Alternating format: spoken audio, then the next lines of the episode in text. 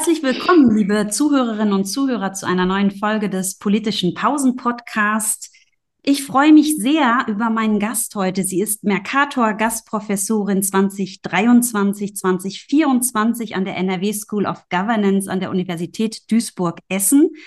Sie ist Grünen-Politikerin und wenn ich den ganzen Lebenslauf referieren würde, wäre der Podcast in dieser Folge schon zu Ende. Ich will aber schon sagen, Sie war viele Jahre Parteivorsitzende, Fraktionsvorsitzende, Bundesministerin im rot-grünen Kabinett Anfang des neuen Jahrtausends. Sie ist heute noch Mitglied des Bundestages ähm, und ihre Themen sind vor allem äh, Landwirtschaft, Ernährung, Digitales. Ich freue mich sehr, dass Sie heute Zeit für mich haben. Renate Künast, herzlich willkommen im politischen Pausen-Podcast.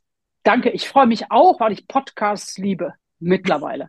Das ist eine gute Voraussetzung, äh, um in ein leider doch sehr schwieriges, zutiefst menschliches Thema einzusteigen. Ein Thema, wo man vielleicht im ersten Moment gar nicht denken würde, dass das auch eines ihrer Steckenpferdthemen ist, mit denen sie sich intensiv ähm, über ihre Mitgliedschaft auch im Rechtsausschuss beschäftigt haben. Sie sind dem Beruf nach Sozi ähm, Sozialarbeit gemacht, aber vor allem sind sie auch Juristin ähm, wir beschäftigen uns mit dem Thema des assistierten Suizids, des selbstbestimmten Lebensendes, ein emotionales Thema, ein ethisch, moralisch, ja, man würde sagen, zu Recht aufgeladenes Thema.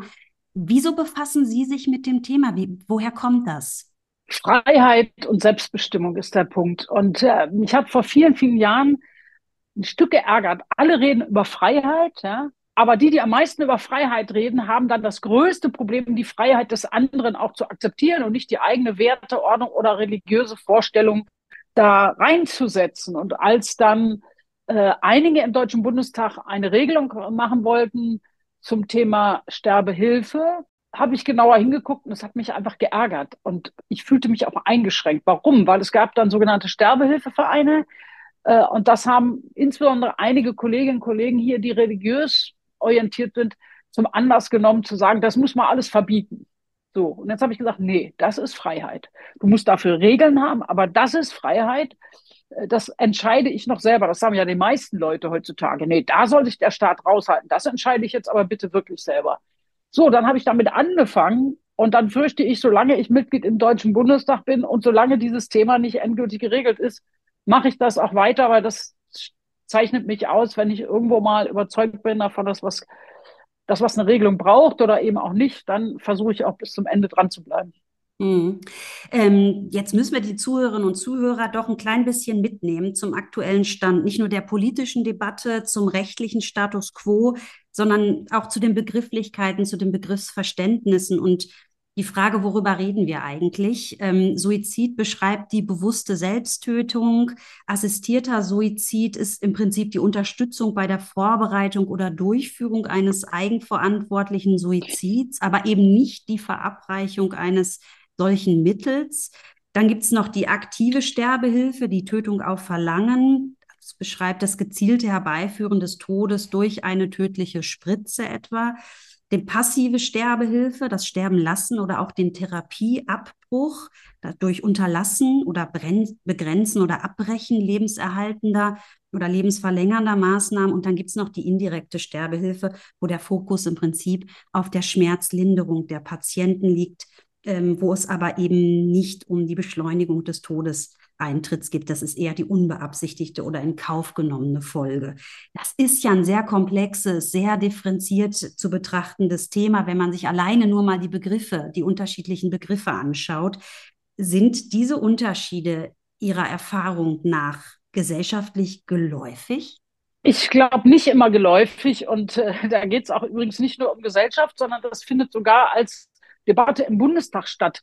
Äh, da kommen Bundestagsabgeordnete, die eben keine Juristinnen und Juristen ist, ist ja auch gut so und richtig so, und stehen plötzlich vor dem Thema und müssen sich erstmal sortieren und haben selber noch eine Emotion. Geläufig sind die Begriffe nicht, aber ich sag mal, eines ist ganz wichtig, dass das Grundgesetz geht davon aus, jede und jeder von uns entscheidet selber. Wir kennen das alle, brauchst du ja nur zur Mandel-OP gehen oder was auch immer. Du unterschreibst fürs Krankenhaus eine Einwilligungserklärung. Warum? Weil jede Spritze, jeder Schnitt ist eine Körperverletzung. Strafrechtlich erfüllt es den Tatbestand der Körperverletzung. Jetzt ist danach die Frage, gibt es dafür Rechtfertigungsgründe oder Schuldausschließungsgründe? So, deshalb unterschreiben wir, ja, so. Und ähm, deshalb ist umgekehrt, ist es aber auch so, dass jede und jeder von uns selber entscheidet, ob wir unser Leben beenden wollen. Im Krankenhaus schon mal so. Du unterschreibst, dass du operiert werden willst, dass du an Schlauch kommst oder so. Umgekehrt darf man es dann auch nicht machen. Selbst wenn man weiß, du würdest, sie würden jetzt ein paar Tage länger leben, wenn ich nicht will und Nein sage, dürfen bestimmte medizinische Behandlungsmaßnahmen nicht vorgenommen werden. Das ist dann zum Beispiel der Therapieabbruch, falls überhaupt noch was zu therapieren ist, ja, so. Und das wissen wir ja alle, da geht es dann um diese Altersvorsorgevollmacht, auch Patientenverfügung und so, was will man mit sich machen lassen? Und das soll man ja normalerweise besser selber bestimmen, als dass die Verwandten und Angehörigen dann da emotional erschüttert vorstehen und nicht wissen, was sie tun sollen. Aber wenn ich das so erzähle, dass man selber darüber bestimmt, auch ob ich noch behandelt werden will oder nicht, ähm, da muss man davon jetzt mal abgrenzen, aber mit der gleichen Grundidee, ich entscheide, muss man an diese, diese Frage des Lebensendes ansonsten rangehen. Äh, Sie haben selber gesagt, mit freier Willensbestimmung entscheidet jemand über sein Lebensende, aber nimmt das auch selber vor. Und da ist der große Unterschied. Ob jemand, der, der seinem Leben ein Ende setzen will, die letzte Handlung, sagen unter Juristinnen und Juristen, die letzte Handlung, die dann auch zur Erfüllung des Tatbestandes füllt, nämlich dass einer stirbt, die muss ich selber vornehmen. Und zwar in allen Varianten. Ich schlucke die Tabletten selber, ich öffne diesen Schlauch, der das Medikament einfließen lässt. Äh, oder sogar bei Menschen, die schwer behindert sind äh, und das mit dem Computer machen oder so. Du musst selber auf diese Taste schauen, die dann das, meinetwegen die Vergabe des Medikamentes oder der Flüssigkeit äh, auslöst. Oder du musst selber am Strohhalm saugen. Dann ist es quasi Beihilfe zu einer Selbsttötung, zu einem Suizid. Tötung auf Verlangen hieße, ich setze jemandem eine Spritze. Das ist strafbar und das wollen wir alle strafbar lassen. Ja, da ist aber die ethische Frage. Wenn Sie in religiösen Kreisen gehen, heißt es oft, Gott gibt, Gott nimmt. Sprich, Gott hat dir ein Leben gegeben und Gott entscheidet auch das Ende. Das ist gar nicht deine individuelle Entscheidung. Also das, das ist vielleicht so der, die beiden Paare, die wir haben. Für mich ist es so, ich entscheide es selber. Und ich, ich persönlich lasse mich dann auch nicht sozusagen abschrecken äh, von, von dem Punkt, da kann es Missbrauch geben. Und, und Missbrauch gibt es heute auch schon. Ja? Missbrauch in jeder Hinsicht gibt es heute auch schon. Äh, was wir nur machen müssen, ist für meine Begriffe eine Regelung zu finden, wie jemand an bestimmte Medikamente kommt, die eine Schutz, auch Schutzregelungen hat. Also musst du dich vorher beraten lassen oder ähnliches. Und die letzte Tathandlung immer selber. Mhm. Bevor wir jetzt etwas genauer über die, die rechtlichen Regelungen und auch die Debatte im Deutschen Bundestag dazu sprechen, vielleicht nochmal den Schritt zurück zu den Begrifflichkeiten ähm, Sie haben es jetzt noch mal ein bisschen differenziert und geschärft. In Bezug auf die passive Sterbehilfe hat der Ethikrat mal gefordert, man solle doch nicht von Sterbehilfe sprechen, sondern lieber sterben lassen. Und da frage ich mich, würde das denn hm. an der Debatte über die Begrifflichkeiten, den Umgang damit tatsächlich etwas ändern? Nein, das ist so. Verstehen Sie, Sterbehilfe löst ja, das Wort Sterbehilfe löst doch bei uns aus, dass jemand heute, morgen oder übermorgen nicht sterben würde und dass wir etwas aktiv machen oder der Betroffene selber und wir ihm dabei helfen, um das Leben früher zu beenden. Also, aber jetzt irgendwie passiv und man unternimmt nichts. Das ist ein bisschen irreführend, das Wort, weil äh, nehmen Sie den Fall, dass jemand sich nicht weiter behandeln lassen möchte und sagt, ich möchte jetzt lieber gehen, ich möchte jetzt vielleicht Morphin und ähnliches, aber ich möchte diese Runde nicht mehr drehen. Äh, dann ist es ja also müsste er ja zustimmen, dass ihm ein neuer Port mit Schlauch gelegt wird, sozusagen, ja. Und irgendwelche Stoffe eingefügt werden oder so. Schwer. Also insofern hat der Ethikrat ein schweres, äh, sehr detailliertes Problem angesprochen, aber das ist eigentlich nicht der Punkt, der uns im Bundestag jetzt umtreibt. Im Bundestag ja. treibt uns um, ob wir, ob oder wie wir sozusagen die Hilfe ermöglichen, die jetzt zum Teil stattfindet, zum Teil nicht, weil das Verfassungsgericht ja auch eine Entscheidung getroffen hat und äh, aber keine Schutzregelung hat. Und das ist im Hintergrund auch immer da. Jetzt nehmen die Leute vier, fünf Stoffe. Das ist nicht immer würdevoll, was dann passiert. Es gibt aber einen Stoff, Natriumpentobarbital, das wird in der Tiermedizin zum Beispiel benutzt, aber ist nicht als Arzneimittel für Menschen zugelassen. Und die Frage ist ja, schafft man ein geregeltes Verfahren, das Zugang zu diesem Natriumpentobarbital eröffnet? Ein Verfahren, das aber auch Schutzregeln hat, um dann, sagen alle Ärzte, tatsächlich zu entschlafen. Hm. Ähm, genau, wir wollen auf die Bundestagsdebatte kommen und die Art und Weise, wie Sie sich damit befassen, vielleicht auch die verschiedenen Positionen, die es dazu gibt. Das sind ja teilweise hitzige Debatten, mindestens ethisch-moralisch aufgeladene. Wir sprechen jetzt über den assistierten Suizid im Folgenden und Sie haben es angesprochen. Das Bundesverfassungsgericht hat am 26. Februar 2020 dazu eine Grundsatzentscheidung äh, gefällt. Und ähm, da heißt es, dass das allgemeine Persönlichkeitsrecht nach Artikel 2 Absatz 2.1 in Verbindung mit Artikel 1 Absatz 1 Grundgesetz als Ausdruck persönlicher Autonomie ein Recht auf selbstbestimmtes Sterben auch umfasst, was die Freiheit einschließt, sich das Leben zu nehmen und hierfür bei Dritten Hilfe zu suchen und, wenn sie angeboten wird, auch anzunehmen. Damit wird im Prinzip ärztliche Suizidhilfe ja, wenn man so will, nicht mehr als berufsrechtliche Pflichtverletzung äh, wahrgenommen. Ist das ein überraschendes mhm. Urteil des Bundesverfassungsgerichts? Und vor allem damit verbunden auch meine Frage, es ist kein klarer Auftrag zum Handeln für den Bundestag ähm, ausgesprochen worden. Warum gibt es aber dann trotzdem diese Befassung damit? Hat man als Gesetzgeber identifiziert, dass es jetzt hier doch was nachzubessern gibt am Status quo? Also erstens war es überraschend für mich, weil es in aller Klarheit und Schärfe quasi das ausgedrückt hat, was ich im ersten, zweiten Semester des Jurastudiums mal gelernt habe. Die Grundrechte sind meine individuellen Rechte als Bürgerin äh, und da muss der Staat begründen, warum er da jemals eingreifen darf oder mich einschränken darf. Heißt, wenn aus, dem, aus der Würde und dem allgemeinen Persönlichkeitsrecht das Bundesverfassungsgericht ableitet, dass das eine Entscheidung ist, die jeder Mensch in jeder Lebenslage treffen darf. Ja, dann, dann ist es also so scharf formuliert. Äh, und sie haben damit, das war jetzt noch nicht vorgekommen, den Paragraphen 217 Strafgesetzbuch, das, die der Bundestag wenige Jahre vorher verabschiedet hat, für nichtig erklärt. Rums war er weg. Es hatte nämlich ein Vorspiel, diese Debatte, die ich vorhin schon mal angesprochen habe, lief schon seit Jahren. Dann hat eine knappe Mehrheit des Bundestages das verabschiedet, Strafbarkeit von Beihilfe. Und äh, die war so scharf gemacht, dass das Bundesverfassungsgericht ja auch gesagt hat, also wenn es das, es gibt dieses Recht immer selber zu entscheiden. Und es darf keine gesetzliche Regelung geben, die so kompliziert und so einschränkt ist, dass sie dieses Recht faktisch unmöglich macht. Deshalb Paragraph 217 Strafgesetzbuch nichtig. Ich gehörte damals zu einer anderen Gruppe. Wir hatten sozusagen zu 40 Prozent verloren bei der Abstimmung im Bundestag. Ich habe immer schon gesagt, das kann ich mir nicht vorstellen, dass das beim Bundesverfassungsgericht durchgeht. Ja, so jetzt war es nichtig. Jetzt kommt und aber in der Klarheit, ich war überrascht. Jetzt kommt die Frage, warum kümmern wir uns schon wieder drum? Weil in der Verfassungsgerichtsentscheidung steht, was der Staat aber darf, ist Schutzvorschriften und Regulierungen zu machen. Also wenn du Zugang, wenn sowas passiert, zu schreiben, das nochmal aufzuschreiben, das haben die da in Entscheidung ja auch noch angesprochen, dieser freie Wille, der tatsächlich ohne Druck und äußeren Einfluss besteht. Das heißt, wir beschäftigen uns immer damit, äh, weil ja Ärzte auch zurückhaltend sind damit, die sagen ja, ich solle eigentlich Menschen heilen, nicht beim Gehen helfen oder beim Sterben helfen, äh, außer meinetwegen in einer Hospiz oder so Situation.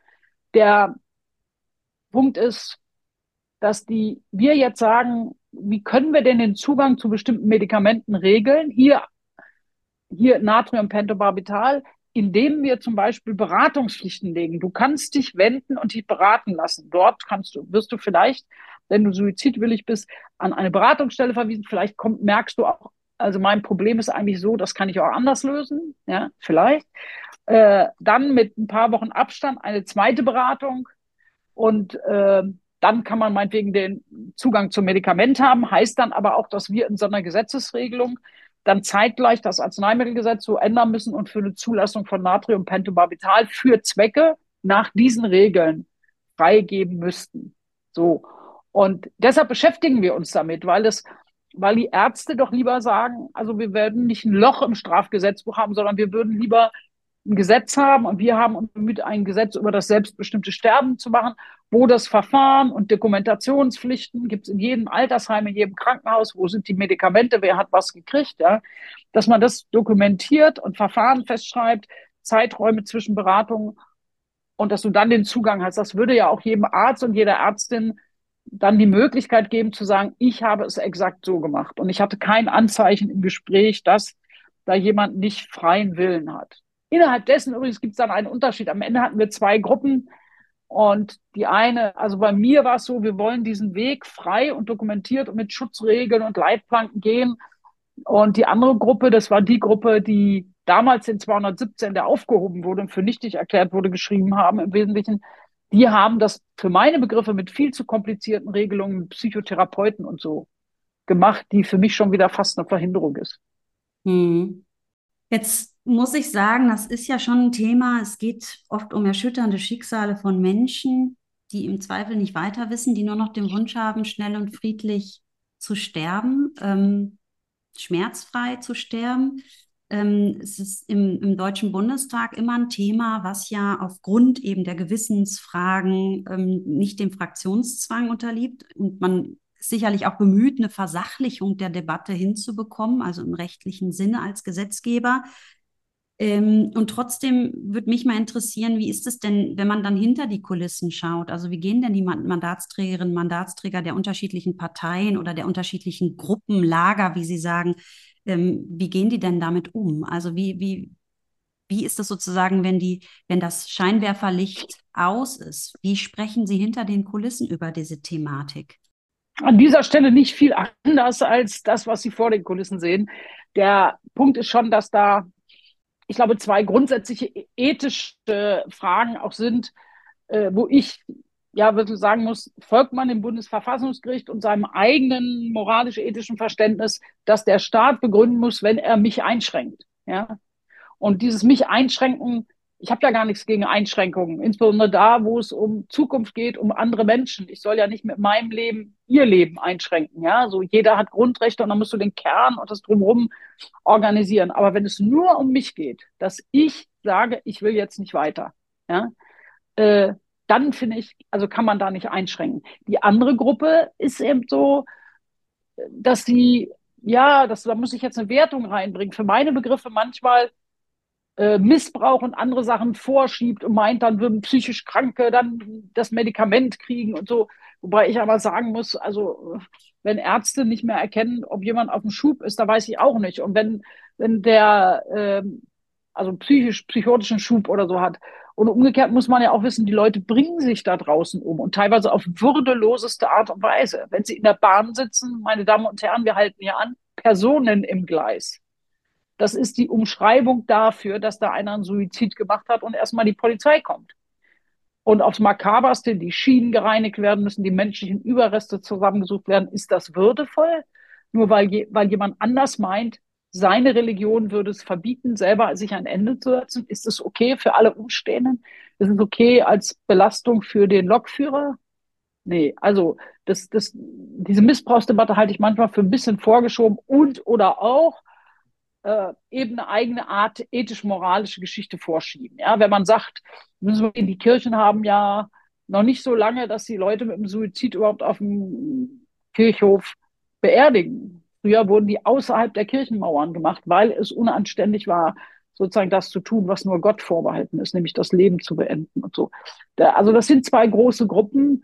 Wir gehen da irgendwie, glaube ich, halbes ordentlich miteinander um, aber noch ist es ja so, weil der letzte Versuch auch gescheitert ist, dass wir große Mühen haben, uns jetzt noch zu überlegen, kriegen wir diese Legislaturperiode noch eine Regelung hin? Mir wäre es eigentlich wichtig. Mhm. Mindestens, und das ist auch ein Unterschied, mindestens für Leute, die schwer, schwer krank ist. Also freie Entscheidung heißt, dass es jeder als Bilanzsuizid, so nennt man das, machen kann. Äh, es gibt ältere Menschen, die sagen, ich war jetzt 50 Jahre verheiratet, meine Frau ist gestorben, ich will nicht mehr. Ja, weil ich weiß, das ist aber sein Recht, darüber habe ich nicht zu entscheiden. Und wir würden immer sagen, wenn er in eine Beratungsstelle geht, vielleicht ergibt sich eine andere Wohnsituation, ja, da müssen wir aber die Plätze auch haben. Und vielleicht will er da noch leben, aber auch dann haben wir es nicht zu entscheiden. Mhm. Ja, wie Sie sagen, es sind weitreichende Konsequenzen für alle beteiligten Gruppen, für die, die die Entscheidung treffen, für Ärzte, für Hinterbliebene oder Angehörige. Die Frage ist ja, das wäre vielleicht auch meine letzte Frage an Sie, wenn so eine Entscheidung getroffen wird, dann hat man für den Moment die Rechtslage verändert oder zumindest geklärt, ähm, gesetzgeberisch. Aber glauben Sie daran, dass es an, an einer solchen Stelle je ein Ende der Debatte geben kann? Nein, das Thema ist zu ethisch, grundsätzlich moralisch, das wird nie beendet sein. Also es gibt ja heute schon manche, die behaupten, wir würden dann die Tötung auf Verlangen äh, hier doch einführen. Und, und, und aber da glaube ich schon gar nicht dran, dass es dafür im deutschen, im deutschen Bundestag mit unserer Geschichte je eine Mehrheit geben würde, ja. Sondern es ist schon die Frage, dass was entscheide ich selber für mich und äh, dass der Staat sich das eben nicht für uns entscheiden darf. Der Punkt ist in der ganzen Debatte aber auch, das müssen wir als Abgeordnete aber auch aushalten. Ich habe viele Abgeordnete gehört, die haben mir gesagt, ich stimme so ab, die haben nachher ganz andersrum abgestimmt, weil ihnen dann einfiel, wer im privaten Bereich was hat und es könnte Missbrauch geben und so. Also das ist für uns alle hier auch extrem anstrengend. Ja, das kann ich mir sehr gut vorstellen. Ich bedanke mich ganz, ganz herzlich für dieses nicht ganz einfache Gespräch, aber doch, wie ich finde, ähm, an vielen Stellen erhellende Gespräch, weil man selten ja auch in den Maschinenraum der Politik diesen Ein Einblick bekommt, den Sie uns heute gegeben haben. Ich habe großen Respekt davor, dass äh, und wie Sie sich damit beschäftigen. Auf jeden Fall wünsche ich noch eine ganz, ganz tolle Zeit auch an der NRW School of Governance, wo Sie gerade Mercator-Gastprofessoren bei uns sind und äh, mit den Studierenden intensiv arbeiten. Ganz herzlichen Dank, dass wir heute dieses Gespräch führen konnten. Renate Künast. Ich danke auch. Ciao.